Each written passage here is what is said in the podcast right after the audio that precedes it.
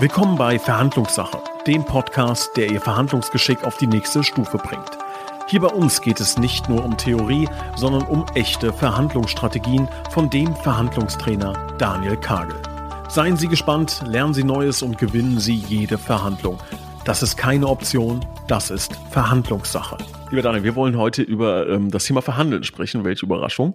Ähm, und da gibt es ja ganz viele, tausende Facetten, auf die man achten kann, achten muss, achten sollte.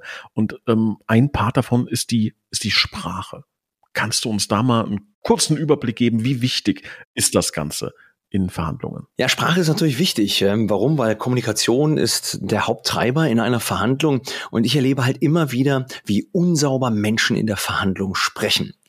Ähm, bevor ich zur Sprache komme, lassen Sie erstmal über Gefühle reden.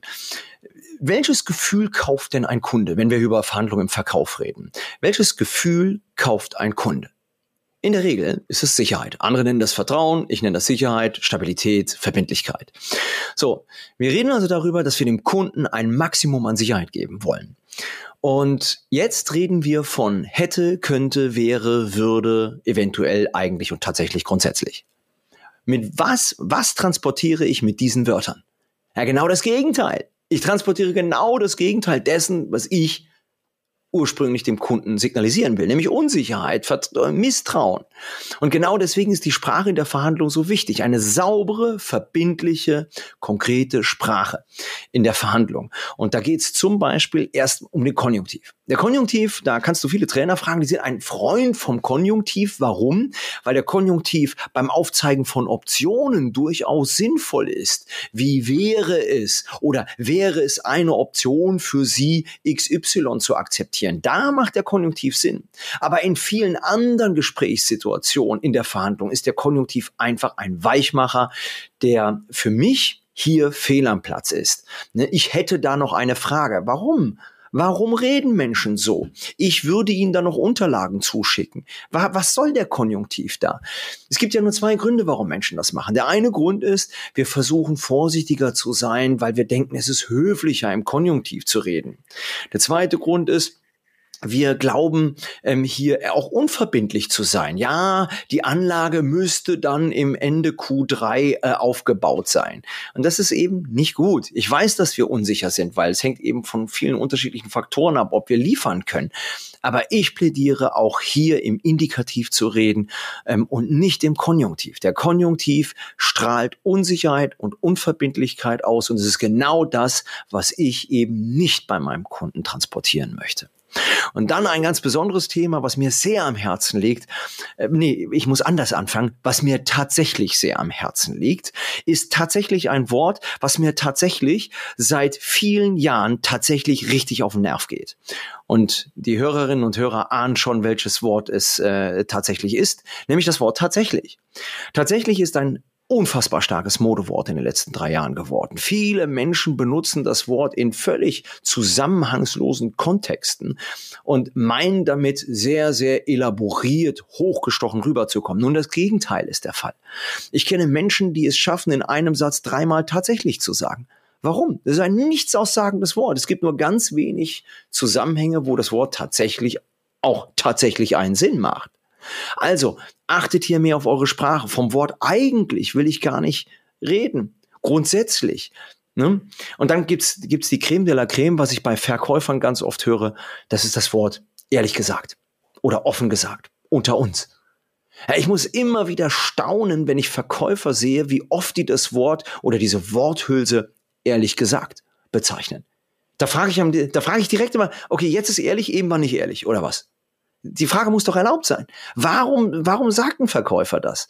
Das ist meiner Meinung nach ein Grund dafür, warum viele Menschen Verkäufer für Schwurbler halten, für Schwätzer. Dicht gefolgt von den Worthülsen offen gesagt oder noch schlimmer, unter uns, Herr Wagner, unter uns. Ja, da kann ich nicht so viel essen, wie ich, du weißt schon, was ich meine.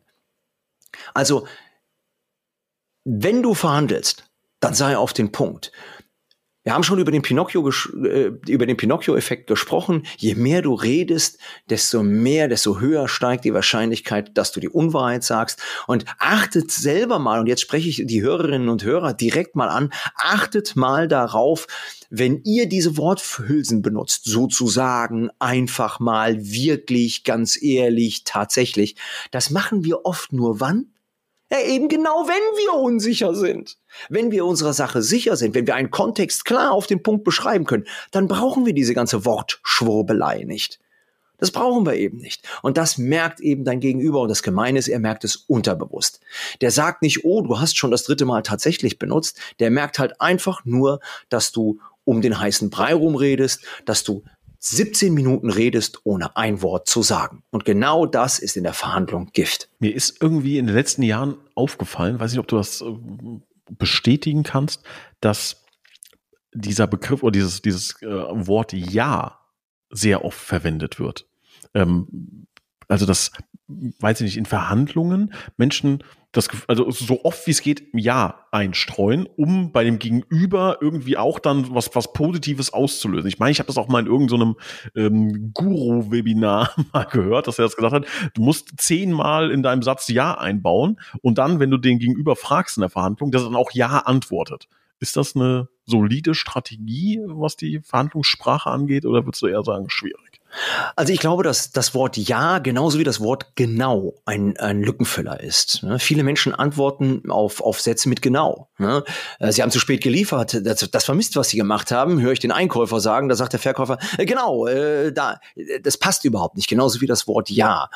Ähm, ich, ich kenne keine Technik, also ich muss mich korrigieren, ich kenne äh, äh, das Wort ja nicht im Kontext des Verkäufers, ich kenne es im Kontext meines Gegenübers. Das heißt, wir kennen das von Robert Cialdini, die bekannte Ja-Kette oder das Commitment-Prinzip. Sprich, ich bin im Verkauf und sage, darf ich nochmal zusammenfassen, lieber Kunde? Sie haben also Interesse, dass wir noch in Q3 dieses Jahr liefern. Jetzt sagt er ja. Ähm, ich darf weiter zusammenfassen, Sie wollen die drei Anlagen und nicht die vier Anlagen. Dann sagt er wieder ja.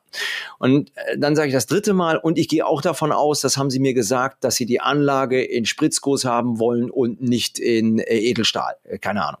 Ja. Dann sagt er wieder ja.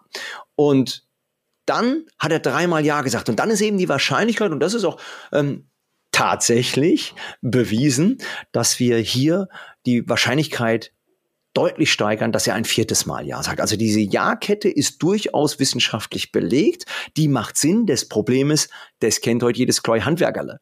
Ne? Diese Ja-Kette ist eine sehr, sehr alte Strategie und jedes Mal, wenn ich, äh, wenn ich damit konfrontiert werde, muss ich ein wenig schmunzeln. Aber es ist mit der Ja-Kette ähnlich wie mit dem Applaus in Sitcoms. Wir wissen alle, dass der Applaus in Sitcoms eingespielt ist, dass der künstlich ist. Ja, und warum wird er trotzdem gemacht? Weil es eben funktioniert.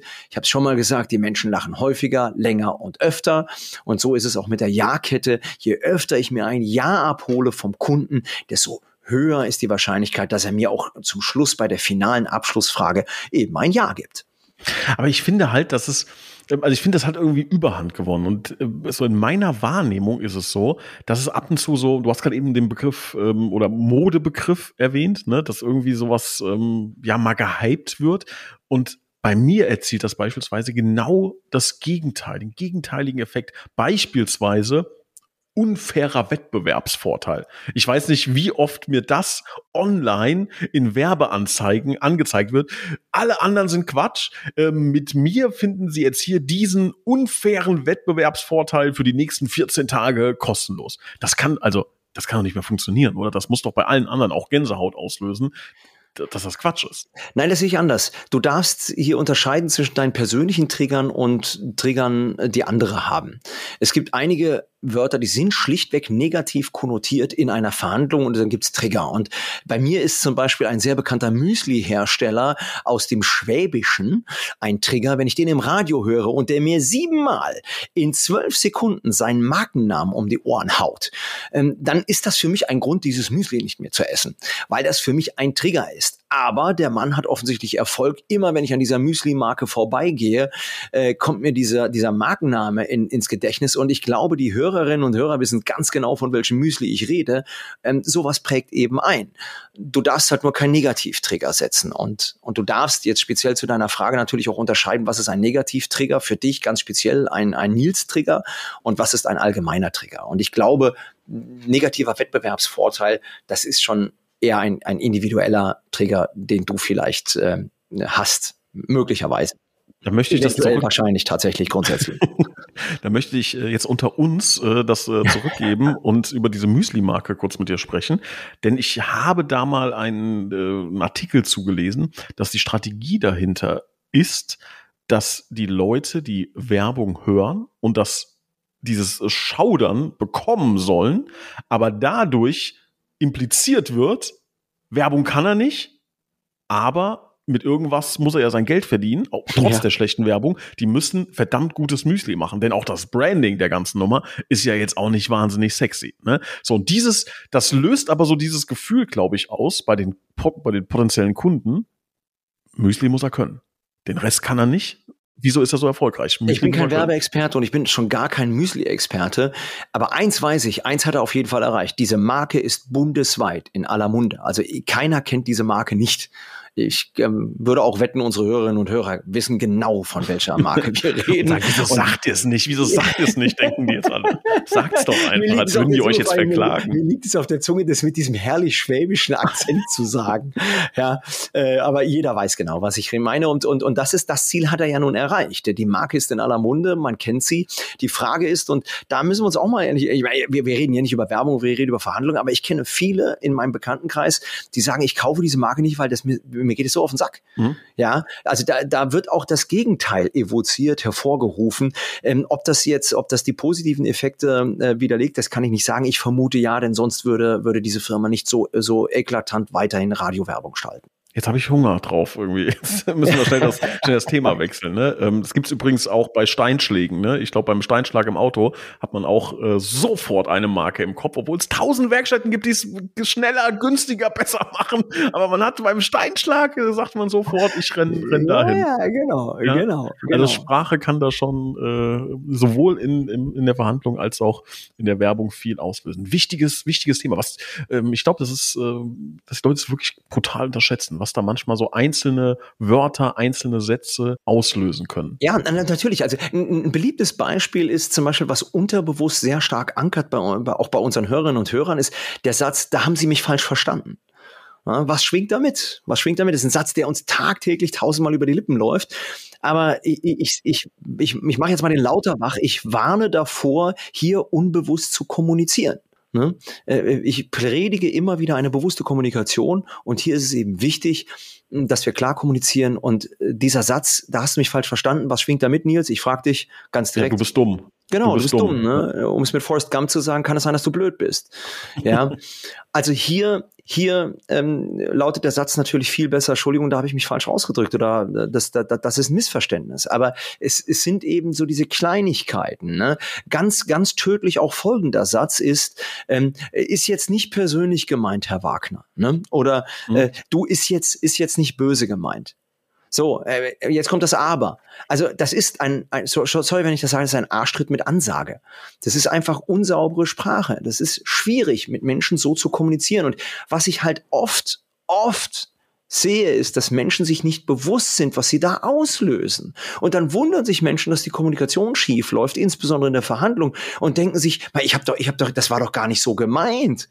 Aber ein Satz, den ich hier immer wieder präge, und ich werde es nicht müde, ist mein Lieblingssatz in der Kommunikation. Entscheidend in der Kommunikation ist nicht die Absicht, sondern die Wirkung. Was heißt das? Viele Menschen sagen sich, das war doch gar nicht so gemeint. Das war überhaupt nicht die Absicht.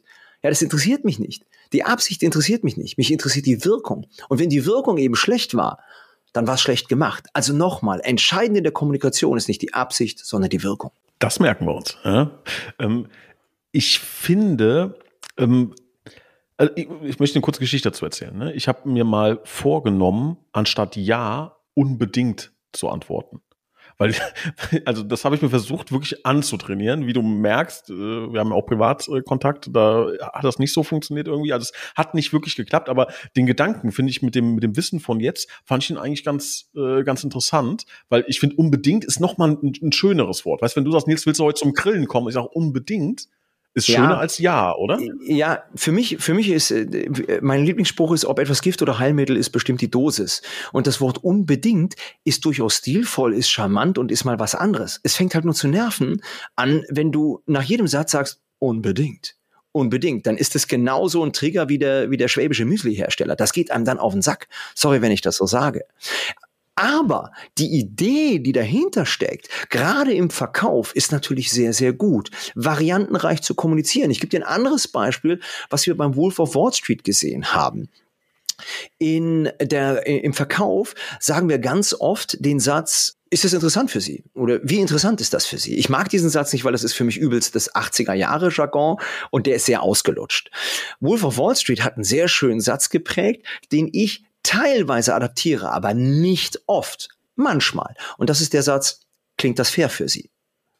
Ich finde das einen schönen Satz. Ich bringe ihn nicht oft, aber bei einem gewissen Punkt, wo Fairness auch eine Rolle spielt, bringe ich den Satz. Klingt das fair für Sie? Und klingt das fair für Sie, in homöopathischen Dosen eingesetzt, ist eben etwas, was kein anderer Vertriebler sagt und dadurch wirkt es wieder charmant, genauso wie dein Unbedingt. Reden wir mal über die Person, die sehr gestelzt sprechen, was ja auch häufiger vorkommt. Jeder kennt, glaube ich, so eine oder andere Person, auch in Verhandlungen, ähm, wirft mit sehr vielen Fremdwörtern um sich, um vielleicht auch Kompetenz und Eloquenz ausdrücken zu können oder ausdrücken zu wollen.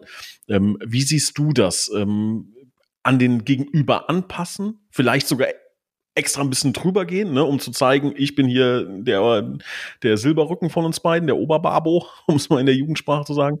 Ähm, äh, was, was ist da deine Strategie? Also bei der gestellten Sprache ist es ganz einfach. Die Studien, die Wissenschaft sagt, ja, das stimmt. Je elaborierter, je eloquenter du dich ausdrückst, desto höher ist in der Regel die Kompetenzvermutung äh, äh deines Gegenübers. Aber das Problem ist, er versteht dich eben nicht. Und als Trainer und Coach habe ich eine ganz wichtige Prämisse. Ich möchte verstanden werden. Das heißt, wenn du mich als Trainer fragst, als Coach, dann habe ich eine ganz klare Ansicht. Ich rede normal mit Menschen und ich rede in dem Sprachniveau, in dem Sprachduktus, wo mich mein Kunde, mein Gegenüber versteht. Das hat den großen Vorteil, dass wir auch Gemeinsamkeiten haben. Wenn mein Kunde eben, sag ich mal, ein, ein Unternehmensberater ist, der sich sehr eloquent ausdrückt, dann werde ich das auch tun. Wenn das eher ein einfacher, sag ich mal, jetzt äh, ne, ne, ne, ein Hausmeister oder ein Bauarbeiter ist, ne, die ja in der Regel nicht so elaboriert reden, dann werde ich mich auch da etwas verständlicher oder etwas einfacher ausdrücken, was völlig okay ist. Aber die Frage müsste lauten, wie verhalte ich mich denn in einem Pitch, in einer Pitch-Situation, in einer Verkaufssituation? Ähm, und hier ist die Frage schwieriger zu beantworten, weil auf der einen Seite willst du verstanden werden, auf der anderen Seite willst du aber auch dein Kompetenzlevel nach oben heben. Und da ist mein Credo, dass ich ab und zu ein Fremdwort, ein etwas äh, höherwertige Sprache anwende, um eben auch Kompetenz zu signalisieren. Aber was ich mache, und das mache ich hier auch im Podcast, ich erkläre meine Fremdwörter. Ne? Weil ich will keine Skepsis evozieren, sprich hervorrufen. Genauso mache ich das. Also ich nutze ein Fremdwort und übersetze es dann gleichzeitig. Das ist charmant, damit halte ich niemanden für dumm, aber ich erkläre es, damit ich verstanden werden will. Denn verstanden zu werden ist für mich oberste Priorität im Gespräch. Spannend. Das wäre jetzt genau mein nächstes, meine nächste Frage gewesen, weil ich es ähnlich mache. Ähm, wahrscheinlich einfach aus, aus dem Gefühl heraus, also gar nicht, äh, weil ich das gelernt habe. Aber ähm, mein Weg ist immer, oder ich versuche ein Fremdwort einzubauen und es auch direkt zu übersetzen. Sprich, beispielsweise, was, was ich gerne sage, ist ex nihilo, aus dem Nichts. Und sage es dann aber auch so genau. Ne? Also ähm, erzähle ich irgendeine Geschichte und so und so. Und dann kam übrigens der Daniel vorbei, ex nihilo, aus dem Nichts war er da. Ne? Also das ist so mein, äh, mein Weg, den ich, den, den ich da wähle, dass ich direkt ähm, übersetze, aber auch gerne Fremdwörter benutze, die nicht abgegriffen sind. Also das versuche ich irgendwie äh, hinzubekommen. Ne? Ähm, und es halt so zu machen, dass, also dass der, der andere muss gar nicht drüber nachdenken. Weil, also ich versuche es so schnell zu sagen, ne? Also, und dann kam, wie gesagt, Ex Nihilo aus dem Nichts kam der dann an, dass bei einem Gegenüber gar nicht der Moment entsteht, wo ex nihilo was, ne? Latein, wie, was, a, ex, aus, a, nihilo, nichts und so weiter, dass das gar nicht passiert, sondern das, dass das unterbewusst hängen bleibt. A, ja, ich muss lachen. Ich muss lachen, sorry, wenn ich dich unterbreche. Ich habe genauso einen lateinischen Ausdruck. Bei mir lautet der ceteris paribus, also unter sonst gleichen Bedingungen. Das ist so das, was ich gerne benutze, aber auch immer sofort iterativ erkläre, also wiederholend immer wieder erkläre. Ähm, es gibt natürlich diese Wörter. Für mich ist einer der, der schlimmsten Wörter, die, die über den Äther gehen, gerade operationalisieren oder orchestrieren ich weiß nicht, das ist ein Begriff, der, der sehr, sehr, sehr stark trendy ist. Ähm, hier, müß, hier müssen wir stärker orchestrieren. Ne? Ähm, oder, oder diese Satzphrasen, äh, äh, hier müssen wir die Leute auf Ballhöhe bringen, die low-hanging fruits abgreifen. Ne? Das ist für mich so Beraterdeutsch, wo ich sage, Leute, lasst euch ein bisschen was Besseres einfallen. Das ist sehr abgegriffen, das ist altbacken und da können wir ein bisschen innovativer sein. Underperformer abstoßen. Ja, ja, gut, okay, ja, klar. Ja, ja. Das ist ja schon fast wieder trendy. ja, ich, ich sag dir noch eine Strategie von mir, ähm, die ich verwende. Ich bin gespannt, äh, wie, was du dazu sagst. Ähm, ist immer ganz interessant, wenn man hier von einem, von einem Experten äh, die Hosen runterlässt, also ob man da äh, komplett zersägt wird jetzt. Eine Sprachstrategie von mir ist es beispielsweise, Bilder, ähm, also zum Beispiel gibt es diesen Satz, da stand ich da wie Ne? Und dann hat jeder, jeder was im Kopf. Ne? Und ich versuche dann immer, ein Bild zu verwenden, was die Leute nicht oft gehört haben. Also sowas zum Beispiel wie, wie Peak 7 stand ich da wie Peak 7. So, das ist so ein Ausdruck, den hat man jetzt noch nicht so oft gehört. Jeder weiß, was damit gemeint ist. Ne? Also man stand halt irgendwie komisch da, logischerweise. Ne? Ähm, also ist das ein warum mache ich das? Ich mache das, um Wiedererkennungswert zu erzeugen. Ne? Also, ah, das ist der, der interessante Bilder zeichnet, ne? von, von denen aber klar ist, äh, was damit gemeint ist. Ähm, wie, wie stehst du zu sowas? Ja, also die Idee, Bilder zu erzeugen, ist genial. Dazu komme ich jetzt. Die, das Motiv, was du hast, äh, das verstehe ich nicht. Das heißt, du willst dich individualisieren, du willst, äh, du willst äh, in, im Kopf Bilder erzeugen, die, die mit dir in Verbindung gebracht werden. Was meine ich damit? Wenn ich Bilder erzeuge, dann ist mein Kernziel nicht neue Botschaften zu erzeugen, sondern Botschaften ins Ziel zu bringen. Das ist ganz, ganz wichtig. Bilder, Geschichten, Stories bringen keine neue Botschaften, sie bringen Botschaften ins Ziel. Und das bedeutet, dass ich eben möglichst viel Bilder, Geschichten erzähle, damit mein Kunde mich versteht. Das, es gibt so, so Lieblingsstories, die kennt jeder Hörer, jede Hörerin, das ist das Thema Auto oder Fußball. Ne? Wenn ich dann anfange mit, ja, wir brauchen eben nicht nur einen Stürmer hier bei uns in der Firma, in der Company, wir brauchen auch Verteidiger und Mittelfeldspieler. Also ein sehr, sehr abgegriffenes Bild, aber es ist ein Bild, was jedem verständlich ist. Ja, ähm, es gibt äh, sehr viele Autobilder. Ne? Wenn der Kunde kommt und sagt, äh, was kosten Sie, dann kann ich zum Beispiel antworten, ja, das hängt ja davon ab. Das ist wie bei einem Autokauf. Wenn Sie zu Mercedes gehen und sagen, was kostet die C-Klasse, dann wird Sie der Verkäufer eben auch fragen, mit welchem Motor, mit welchem Getriebe, mit welcher Lackierung. Und ähm, mit diesen Bildern kann ich eben schön arbeiten. Das heißt, ich kann meinem Kunden klar zeigen, wie komplexe Inhalte leicht und sachverständlich oder verständlich rüber äh, übertragen werden. Das ist relativ einfach. Das, was du meinst, ist, du willst dein Brand etablieren, indem du sagst, ich stand da wie Peak 7, dass du vielleicht dein Brand oder deine Marke höher hältst. Das kann funktionieren, da habe ich keine Erfahrung. Ich erzeuge Bilder und Stories eben hauptsächlich, um komplexe Sachverhalte einfach darzustellen. Pass auf, ich, ich meine das eher in die Richtung. Pass auf, ja, ich, ich passe jetzt auf. Ich passe jetzt auf. oh, war das so? Auch so ein Satz, den ich in der Verhandlung nicht hören will. Passen Sie auf. Ne? Hören Sie mal genau zu, Klammer auf, Sie Idiot. Ja, Sie haben die ganze Zeit nicht zugehört. Jetzt bitte, jetzt hör auch mal zu, Daniel. Jetzt hör bitte zu. Genau. Oh, das ist so gefährlich, mit dir diesen Podcast zu machen. Da muss ich echt aufpassen. Jetzt unter uns. Nee, also ich mache jetzt folgendes Experiment. Ich sage zwei Sätze und erzeuge ein Augenrollen bei dir und bei allen Hörern. Und das ist das, was ich meine. Da versuche ich andere Sachen zu sagen, wo ich die gleiche Botschaft übermitteln will. Achtung. Ja, dann gib mir mal ein Beispiel. Steter Tropfen. Ich brauche gar nicht weitermachen. Ist doch schon turbo langweilig, der Satz, der kommt. Ja, Oder? natürlich. Hüllt den Stein. So will doch kein Mensch hören. So, die, die Aussage ist ja, mag ja richtig sein. Und es mag auch einen Moment geben in der Verhandlung oder in einem Gespräch, wo ich das sagen will. Wir müssen konstant bleiben, wir müssen hartnäckig bleiben, wie auch immer. Und wenn dann einer anfängt, ich sag ja immer, erstens, nein, das sagst nicht du immer, sagt die ganze Menschheit, sagt diesen blöden Satz. Steter Tropfen hüllt den Stein. Da muss ich doch was anderes sagen. Oder ähm, wir müssen jetzt die PS, so, ne, brauche ich auch nicht weiter fortführen, weiß jeder, was für ein Scheißsatz jetzt kommt. Ne?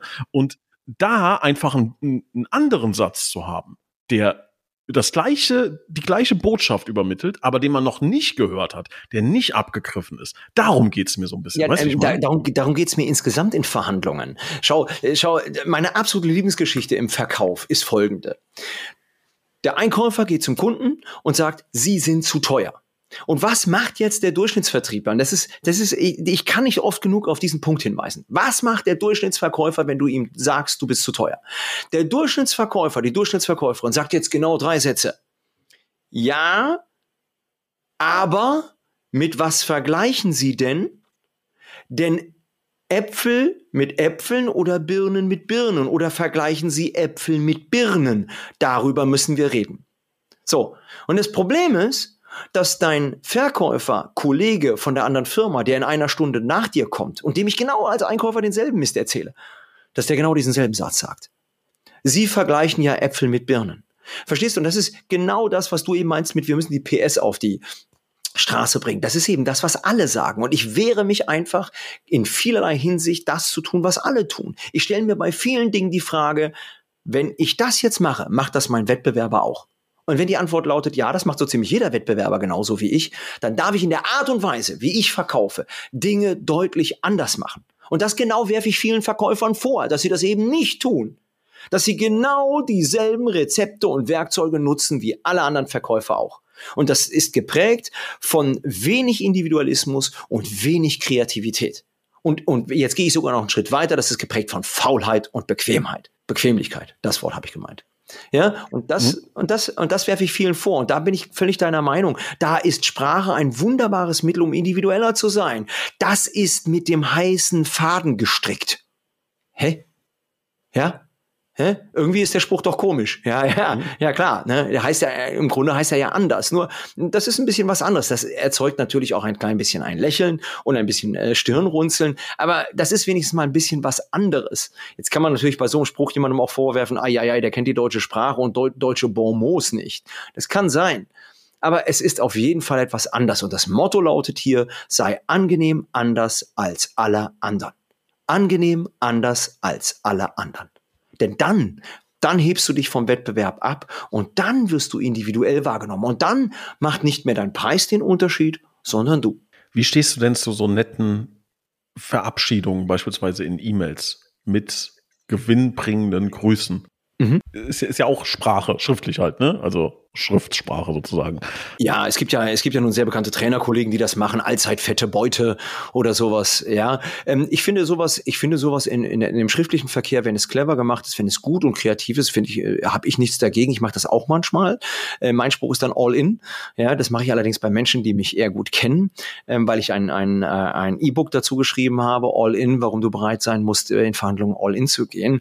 Ähm, deswegen ist das so ein Stück weit mein mein Abschlussgruß. Ähm, aber was ich, wogegen ich mich generell wehre in der Kommunikation, in der E-Mail-Kommunikation, ist der stinknormale Abbinder mit freundlichen Grüßen. Das ist ja das Standardding, was als, als, als Signatur schon hinterlegt ist. Da erwarte ich in der E-Mail-Kommunikation schon ein bisschen mehr Individualität, wenn ich Kunde bin. Das heißt, da möchte ich schon viele Grüße nach Castro Brauxel oder sonnige Grüße aus Koblenz. Das erwarte ich da mehr als einfach nur mit freundlichen Grüßen. Mhm. Ich hatte mal eine Bekannte, die sich sehr mit einer Person gestritten hat und eine E-Mail geschrieben hat mit dem äh, Abschlusssatz mit reduzierten Grüßen. Fand ich herrlich. Sprachlich herrlich, oder? Also ist jetzt zwar im, im negativen Sinne über Sprache gesprochen oder über, über Unmut, den man ausdrückt, aber das ist doch eine unfassbar charmante Art und Weise, Unmut auszudrücken, oder? Ja, ich mache das dann immer mit hochachtungsvoll, weil hochachtungsvoll ist ja die, die Grußformel bei der dritten Mahnung. Und deswegen ist meine, das ist so DEFCON ist 3. Das so? Ist das so? Ja, ja, natürlich, ja, ja. Das ist DEFCON 3. Ne? Hochachtungsvoll, danach kommt der Gerichtsvollzieher. ähm, und dann weiß jeder, was los ist. Also soll, ich sehe, du hast mit Gerichtsvollzieher noch nicht viel am Hut gehabt, ja. Ich auch noch nicht. Aber ich kenne die Grußformel, hochachtungsvoll ist dann, da ist schon Gefahr in Verzug. Jetzt wirklich oder ist das, also das sagt mir jetzt wirklich gar nichts? Doch, ja, das ist, das ist, also in meiner, in meiner Welt ist das bekannt, ja. Ich meine, du kannst ja mal schnell googeln oder ChatGPT fragen parallel, während wir hier sprechen. Ich sehe schon die Hörer, die E-Mail-Programm aufmachen und gucken, wer als letztes hochachtungsvoll geschrieben hat. Das wusste ich echt nicht. Krass. Mhm. Gibt es noch so verklausulierte Dinge, von, von denen man, also ich kenne das ja so von Zeugnissen, ne, wenn man ein Arbeitszeugnis ausstellt, ne, wo, ja. wo, ne, wo es heißt, okay, wenn der Satz drinsteht, der eigentlich jetzt rein nüchtern betrachtet gar nicht so schlecht klingt, ne, also sowas wie Herr Kagel war äh, stets bemüht, ist im Grunde Vollidiot, ne, Kann, konnte gar nichts. Gibt's, hast du, hast du so Beispiele in Verhandlungen von so verklausulierten Begriffen, die aber im Grunde was anderes sagen? Also so ein trojanisches Pferd als Wort? Was ich gerne, was ich, äh, über was ich gerne rede, ist die F-Bombe von Chris Voss. Äh, Chris Voss hat ein sehr schönes Buch geschrieben, Kompromisslos verhandeln. Ähm, äh, der, äh, von, von ihm habe ich die, die, die F-Bombe, äh, mich mit der F-Bombe beschäftigt und zwar mit der Fairness-Bombe. Wir wollen alle fair sein in Verhandeln. Also je, jeder, der verhandelt, klebt sich ans Revers, dass er fair sein will. Und genau das kann ich eben nutzen in der Verhandlung. Je mehr ich mir Fairness ans Revier hefte, äh, desto weniger hefte ich dir Fairness ans Revier. Und das ist etwas, was ganz subtil natürlich wirkt. Also ich gebe dir einen Beispielsatz. Ich bin davon ausgegangen, Herr Mayer, dass wir Ihnen hier ein faires Angebot abgegeben haben. Ja, was drücke ich damit aus? Ich drücke damit aus, dass ich fair bin. Ich spiele fair und er sieht nicht, dass ich fair bin. Oder der Satz, Herr Mayer, ich bin davon ausgegangen, dass wir hier fair miteinander umgehen. Damit unterstelle ich meinem Gegenüber automatisch was? Unfairness. Und es ist genau das, was ich in, in leicht eskalierenden Situationen durchaus auch möchte. Ich möchte, wenn mir ein Kunde zum Beispiel permanent sagt, äh, sie sind, sie sind zu teuer und es ist eine Frechheit, dann kann ich diese F-Bombe mal fallen lassen. Also diese F-Bombe hat zwei Komponenten. Erstens, ich kann sie selber zünden, sollte mir das aber sehr gut überlegen, weil ich damit meinen Gegenüber stark in die Defensive drücke. Oder ich kann darauf reagieren. Und jetzt natürlich die Frage, wie reagiere ich auf diese F-Bombe? Wenn du jetzt zum Beispiel zu mir sagen würdest, Herr Kagel, ich bin davon ausgegangen, dass wir hier fair miteinander reden oder fair miteinander umgehen, dann ist die Frage, wie reagiere ich denn jetzt? Die meisten schlucken das jetzt und äh, das gibt einen Punktsieg für dich. Ich würde hier sofort Stopp sagen, also ich sage nicht Stopp, sondern ich würde hingehen oder ich gehe hin und sage, Herr Meier, ich höre daraus, dass Sie sich unfair behandelt fühlen, lassen Sie uns doch an den Punkt zurückgehen, wo Sie das Gefühl hatten, dass ich unfair zu Ihnen war. Und damit gibst du diesen schwarzen Peter wunderbar und auch gleichzeitig noch sehr charmant deinem Gegenüber zurück. Hast du das Gefühl, dass Menschen in deinem Umfeld dich ein bisschen meiden aufgrund deiner starken Verhandlungsfähigkeit? Äh, das ist eine schwierige Frage. Ich glaube, dass es manche Menschen gibt, die mich meiden, weil ich einen sehr negativen Charakterzug habe. Ich äh, kann den Job nicht immer abschalten. Das heißt, ähm, ich korrigiere Menschen. Ich bin Helfer ohne Auftrag. Ne? Wenn mir mein Nachbar das dritte Mal tatsächlich sagt, dann habe ich diese negative Eigenschaft, Menschen darauf aufmerksam zu machen. Und im Beruf ist das ja gut, dafür werde ich bezahlt. Aber privat machen wir uns nichts vor, das will keiner hören. Keiner will von seinem Nachbarn korrigiert werden. Ne? Und das fängt bei meiner Frau an. Ja, bei meiner Frau gehen mir gewisse Dinge manchmal auf den Nerv und das sage ich dann und da sagt sie ja, hey, lass deinen Job bitte im Job und äh, hör auf, mich jetzt hier zu korrigieren. Das macht mir nicht immer Freunde und das führt auch dazu, dass manche Menschen sich da auch bewusst oder unbewusst von mir abwenden. Ja, das kann passieren. Das kann durchaus passieren. Da darf ich auch selber noch etwas lernen und, und an mir arbeiten und Menschen nicht permanent korrigieren oder, oder belehren, wobei ich versuche, das natürlich immer wertschätzend und respektvoll zu machen. Aber viele Menschen wollen halt auch gar nicht wissen, was sie da falsch machen. Mhm. Ja, ich kann mir das vorstellen, dass das gar nicht ein, dass die Leute, wenn die wissen, Daniel Kagel Verhandlungstrainer und auch mal ein paar Sachen von dir gehört haben, dass die wirklich da Respekt vorhaben oder, oder vielleicht sogar schüchtern in, in, in Gespräch oder in eine Verhandlung. Oder sowas naja, ich weiß gar nicht, ob es schüchtern ist oder so, aber ich glaube, dass manche Menschen einfach sagen, der geht mir auf den Sack ja, ähm, der achtet ja auf alles, was ich, was ich mache. Ich, ich gebe dir ein simples Beispiel. Eine grundlegende kommunikative Regel. Wir reden heute sehr viel über Kommunikation. Eine grundlegende Kommunikationsregel ist, dem anderen mal zuzuhören. Ich gebe dir ein simples Beispiel. Ja, ähm, Nils, ich frage dich jetzt mal, wo warst du das letzte Mal im Urlaub? Weiter weg. Italien. Wo warst du da? Toskana. Toskana, Toskana. Ach, wunderbar. Assisi, da war ich auch. So. Pass auf, was passiert jetzt, wenn du in einer Clique bist, in einer Gruppe von Männern und jemand erzählt dir, ich war gerade in der Toskana. Da frage ich dich jetzt, wie viele Sekunden dauert es, bis du sowas sagst wie, ja, da war ich auch, äh, da, da, waren wir auch, wir waren da und da. Wie viele Sekunden dauert das? Was glaubst du? Zehn?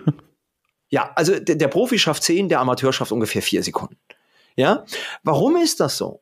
Für wen interessiert sich der Mensch in erster Linie? Für sich. In zweiter Linie für sich und in dritter Linie eben auch für sich. Das heißt, bei allem Respekt, Nils, mich interessiert deine Toskana nicht. Ich will dir jetzt erzählen, wie es in meiner Toskana war.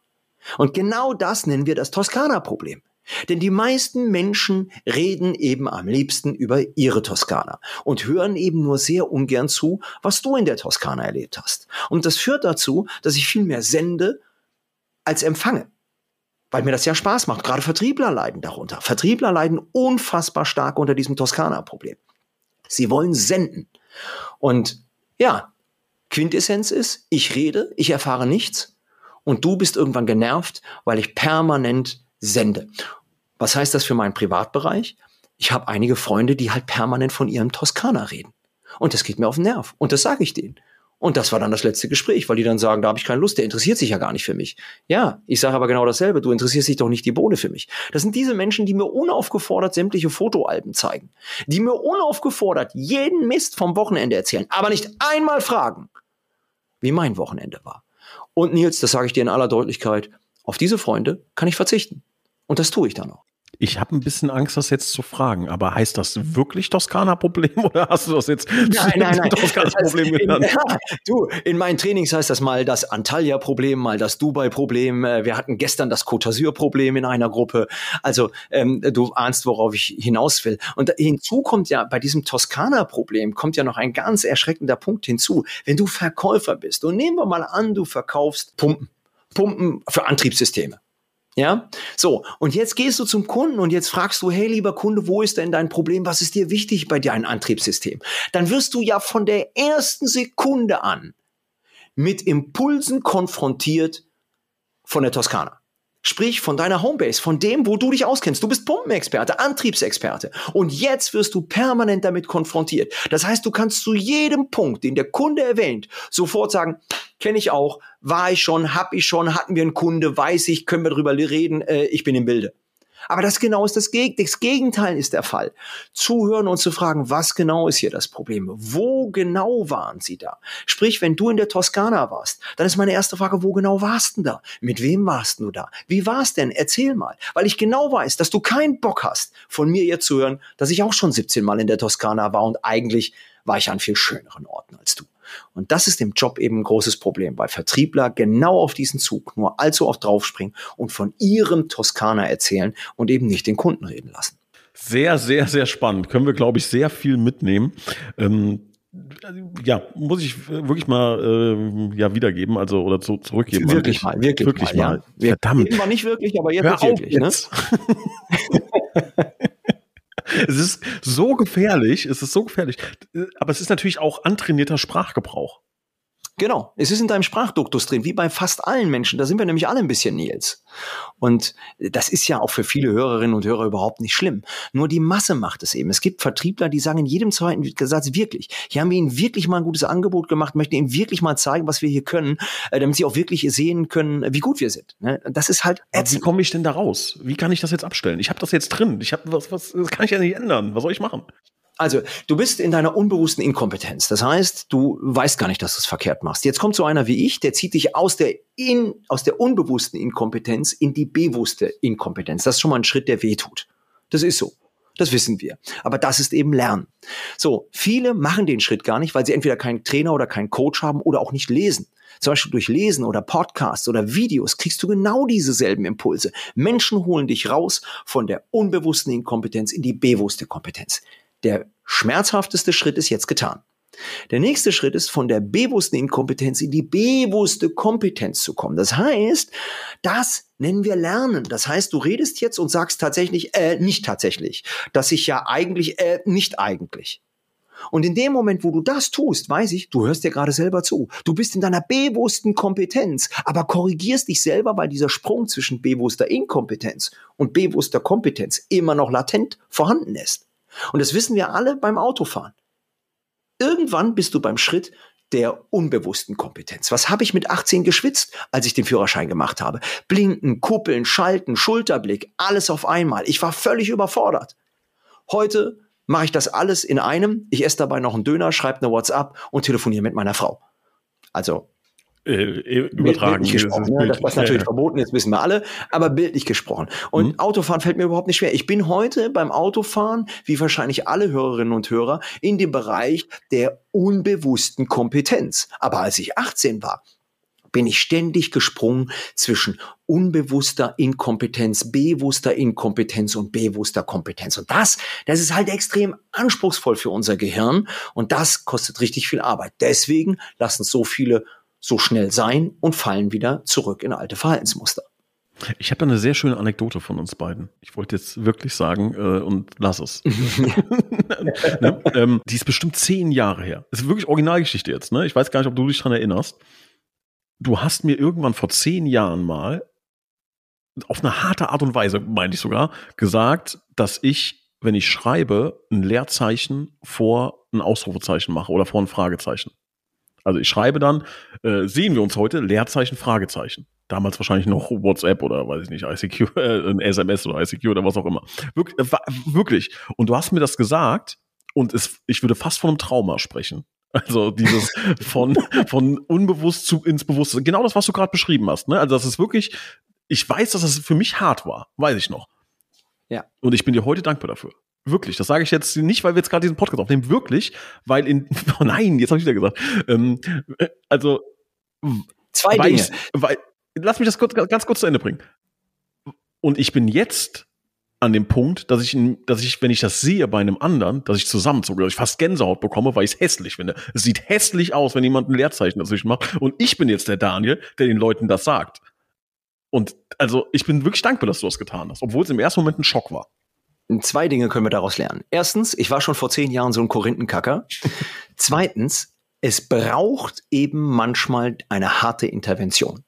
Und das ist genau das, was meine Teilnehmenden über mich sagen. Ich bin hart, aber fair. Ich bin kein weichgespülter Trainer oder Coach. Das heißt, ich sage meinen Teilnehmenden schon, wenn etwas nicht funktioniert oder aus meiner Sicht nicht gut ist. Natürlich ist es meine Sichtweise. Ich hege hier keinen Anspruch auf hundertprozentige Richtigkeit. Aber ich glaube, dass die Zeit der weichgelutschten Trainer, der Trainer, die sagen, Mensch, das hast du schon ganz toll gemacht, dass die vorbei ist. Und ich glaube, dass Menschen so eben schwieriger lernen.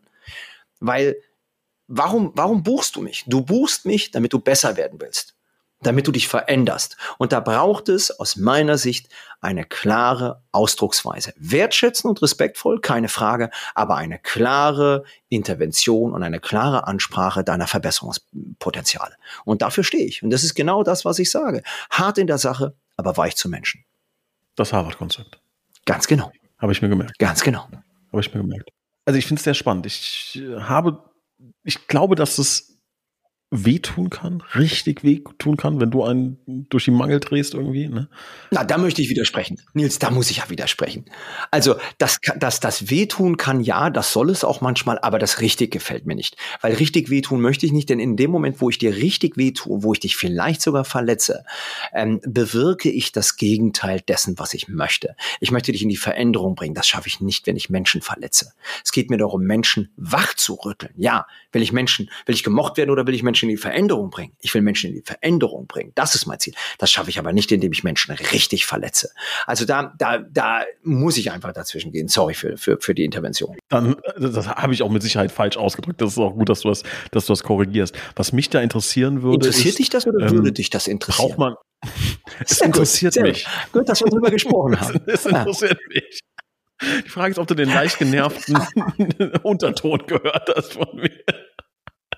Ich muss ja auch gleich beenden den Podcast. Ich, ich kriege keinen, keinen geraden Satz mehr raus, weil ich immer darauf achte, dass ich nicht wirklich tatsächlich und ehrlich und unter uns äh, sage, ob Menschen zu dir kommen müssen mit einer Offenheit dazu schon. Ne? Also ob die wissen müssen, okay, das wird jetzt nach vorne gezogen, meine, meine Schwachpunkte. Ähm, und also jetzt stelle ich mir vor, jetzt bin ich Chef und buche dich für meine Mitarbeiter. Jetzt habe ich zehn Mitarbeiter und sage, das wird denen gut tun. Und die wissen aber gar nicht, ähm, jetzt wird hier mal der Vorhang gelüftet. Ne? Ähm, wie, Ganz genau. also das? das? ist in der Tat ein, ein Thema, was ich habe. Äh, gerade am Anfang meiner Zeit habe ich einige Coaches arg vor den Kopf gestoßen. Da sind auch mal Tränen geflossen, weil die natürlich mit etwas ganz anderem gerechnet haben. Die haben damit gerechnet, dass wir 90 Minuten Schmusekurs machen und dass ich denen sage, dass sie toll sind. Ähm, und äh, gerade Menschen, die bisher in der Vergangenheit wenig negatives Feedback bekommen haben, für die bricht schnell eine Welt zusammen. Gerade wenn der Chef das angeordnet hat. Aber es hat ja auch Gründe, warum er es angeordnet hat. Was ich heute mache ist, ich habe heute ein Sheet, ein, ein One-Pager, wo eben sehr genau drauf steht, was Coaches erwartet. Und dass wir in diesen 90 Minuten oder 240 Minuten, you name it, dass in diesen, in dieser Zeit eben vieles erlaubt ist und auch Klartext geredet wird und dass der Coach sich damit einverstanden erklärt. Ähm, denn was ich nicht möchte, ist, ich möchte nicht, dass der Coach verzweifelt ist oder sagt, boah, wie redet der denn mit mir? Ich schreibe in diesem One-Pager, dass hier Tachles gesprochen wird und dass es hier in diesen 90 Minuten eben über die Schwachpunkte geht. Natürlich reden wir auch über das, was gut läuft. Aber im Kern machen wir uns nichts vor. Geht es im Coaching darum, Schwachstellen aufzudecken und an denen zu arbeiten. Das heißt, das Gefühl könnte hervorkommen, dass ein Coach denkt, Mensch, ich mache ja alles falsch. Ist ein Satz, den ich sehr oft höre bei mir. Bei mir höre ich ganz oft, Mensch, ich habe das Gefühl, ich mache alles falsch. Nee, machst du nicht. Du machst vieles richtig. Nur hier im Coaching reden wir eben im Schwerpunkt darüber, was du nicht gut machst. Das heißt nicht, dass ich nicht auch lobe, Menschen größer mache und ihnen auch zeige, was sie gut machen. Aber wenn sie es schon sehr gut machen, dann ist es schön. Dann brauchen wir darüber nicht eine Stunde zu reden. Lass uns lieber über die Stunde reden oder eine Stunde darüber reden, wo du noch Potenzial hast. Und deswegen ist der One-Pager für mich so wichtig, dass, und das unterschreiben Coaches auch bei mir, dass sie sagen, ich erkläre mich einverstanden, dass ich in diesen 90 Minuten Tachles rede und dass wir uns Klartext sagen, was wir nicht gut finden. Hast du eigentlich eine Person, die an dich da rankommt? Die das kann? Also ich jetzt stelle ich mir vor, jemand will dir was sagen, irgendwie ein Feedback geben etc. Du bist ja in dieser Verhandlung, in diesem Gespräch wahrscheinlich in der Lage, 999 von 1000 Leuten ähm, gar nicht an den Punkt kommen zu lassen, dir was sagen zu können, dir einen Verbesserungsvorschlag zu geben, weil du in dem Gespräch die Person schon ich sage jetzt, nimm jetzt mal ein hartes Wort, auseinandernehmen kannst, ne? Oder so, dass, dass es nicht an dich rankommt. Oh nein, also es ist genau das Gegenteil. Ich lerne von meinen, von meinen Teilnehmenden im Training, wenn die mir Feedback geben. Vielleicht sind die mir sprachlich kommunikativ nicht, nicht immer ebenbürtig, wobei auch das stelle ich mal in Frage. Aber ich lerne sehr viel von denen. Die geben mir, ich habe ja das unfassbare Glück, dass ich regelmäßig alle zwei Tage oder jeden Tag Feedback bekomme von einer Gruppe und daraus lerne ich. Also das zum einen, ich lerne sehr, sehr viel von meinen Teilnehmern, das nehme ich auch an. Zum Teil nicht alles, aber ich nehme es auch an. Aber darüber hinaus gibt es ja auch noch sehr gute Trainer und äh, sehr gute Bücher, von denen ich regelmäßig annehme. Ich wäre ein Narr, wenn ich sagen würde, ich nehme jetzt nur noch von äh, einem der besten Trainer der Welt Feedback an oder Kritik. Ich kann, ich, ich, ich lese drei bis vier Bücher im, im Monat. Hörbücher ziehe ich mir rein. Ich lese Artikel und ich lerne jeden Tag über meine Sprache, über die Art, wie ich kommuniziere, ähm, über die Art, wie ich mit der Körpersprache umgehe. Also das hört nie auf und da lerne ich von allem und jedem. Ich wäre ein Idiot zu sagen, dass dass ich nur von ganz speziellen Leuten Dinge annehme. Ich gucke mir auch Maischberger an. Ich gucke mir viele Talkshows an, wo Politiker sind. Die Art, wie die reden, die Art, wie die, wie die sprechen, daraus kannst du sehr, sehr viel rausziehen oder du kannst auch rausziehen, wie du es nicht machen willst. Schau dir Menschen an, die du als Negativbeispiele nimmst und sagst, hey, ich bin dir dankbar, weil du sagst mir gerade, wie ätzend das ist. Wenn du zukünftig darauf achtest, wie negativ dieses tatsächlich bei anderen Menschen rüberkommt, ist das ein unfassbar starker Lernbooster für dich, weil er dir jedes Mal den Spiegel vorhält und sagt, du redest nicht anders. Ja, also Negativbeispiele sind genauso gut wie Positivbeispiele für die eigene Kommunikation. Das Zauberwort lautet, sei dir es bewusst, mach dir es bewusst. Und das tun viele nicht. Lass uns zum Abschluss, wir müssen wirklich zum, zum Abschluss kommen, hätten wir schon von langer Zeit, aber ähm, ich, eine Sache würde ich gerne noch von dir wissen. Wenn es oder welche Person der Öffentlichkeit sollen wir uns denn so als Hausaufgabe ähm, mal anschauen, die wirklich, ah, nein, die, die, äh, ja, die gut kommuniziert, äh, verhandlungstechnisch äh, wirklich stark ist. Ich, ich sag's jetzt am laufenden Band. Ich habe, naja, gut. Ähm, und sag nicht Gregor Gysi. nein, ich sag nicht Gregor Gysi. Wer, wer ist es? Wen, wen sollen wir uns anschauen, von dem du sagst? Also ich bin, ich bin. Der ähm, oder die hat was drauf. Ich bin sprachlich von Christian Lindner begeistert. Äh, politisch will ich das gar nicht, gar nicht kommentieren. Ich finde die Art, wie er äh, redet, sehr stark auf den Punkt. Natürlich schwurbelt auch er, gerade nach Wahlen. Äh, ähm, ich glaube trotzdem, dass er rhetorisch sehr, sehr gut ist, dass er mit einer guten Körpergestik und Mimik arbeitet und dass er wenn er einen guten Tag hat, auch sehr stark äh, auf den Punkt ist. Mir gefällt die Art und Weise, wie er redet. Hm, das muss nicht jedem gefallen, aber ich glaube, wir können äh, viel von ihm abgucken. Übrigens auch von Angela Merkel, die ich hier auch bewundere für ihre Klarheit und für ihre Effizienz in der Kommunikation. Sie ist nicht ähm, sehr emotional ausladend, sondern sie ist sehr stark auf den Punkt. Gerade Vertriebler dürfen sich hier vieles abgucken, dass man einfach mal den Mund hält und beobachtet und einfach mal äh, beobachtet und nur etwas sagt, wenn man auch was zu sagen hat. Über ihre Raute und äh, körpersprachliche Signale bei Frau Merkel brauchen wir nicht zu reden, auch was Gestik und Mimik betrifft, eher unterdurchschnittlich, aber die Sprache gefällt mir doch recht gut. Lass uns demnächst auch mal über Priming-Effekte reden. Ich habe mich nämlich gerade gefragt, ob ich dich mit Gregor Gysi geprimed habe, dass du danach zwei Politiker erwähnst. Kann ja, kann ja könnte vielleicht ein kleines Priming-Thema gewesen sein. Aber das ist ein Podcast-Thema für einen äh, späteren Zeitpunkt. Daniel, war sehr persönlich. Vielen Dank. Ähm, ich glaube, wir haben beide auch ein bisschen äh, Seele auf den Tisch gelegt äh, und ein bisschen ähm, ja, Privates erzählt. Ich glaube, es war trotzdem sehr, sehr angenehm und sehr spannend. Wirklich. Wirklich, was wirklich. Von Herzen ja, tatsächlich, tatsächlich war es. Man könnte drüber nachdenken, äh, ob wir das wirklich nochmal unter uns fortführen. Lieber Daniel, danke. Das hast du, das hast du schön gesagt. Ich habe zu danken jetzt. Vielen Dank. Tschüss.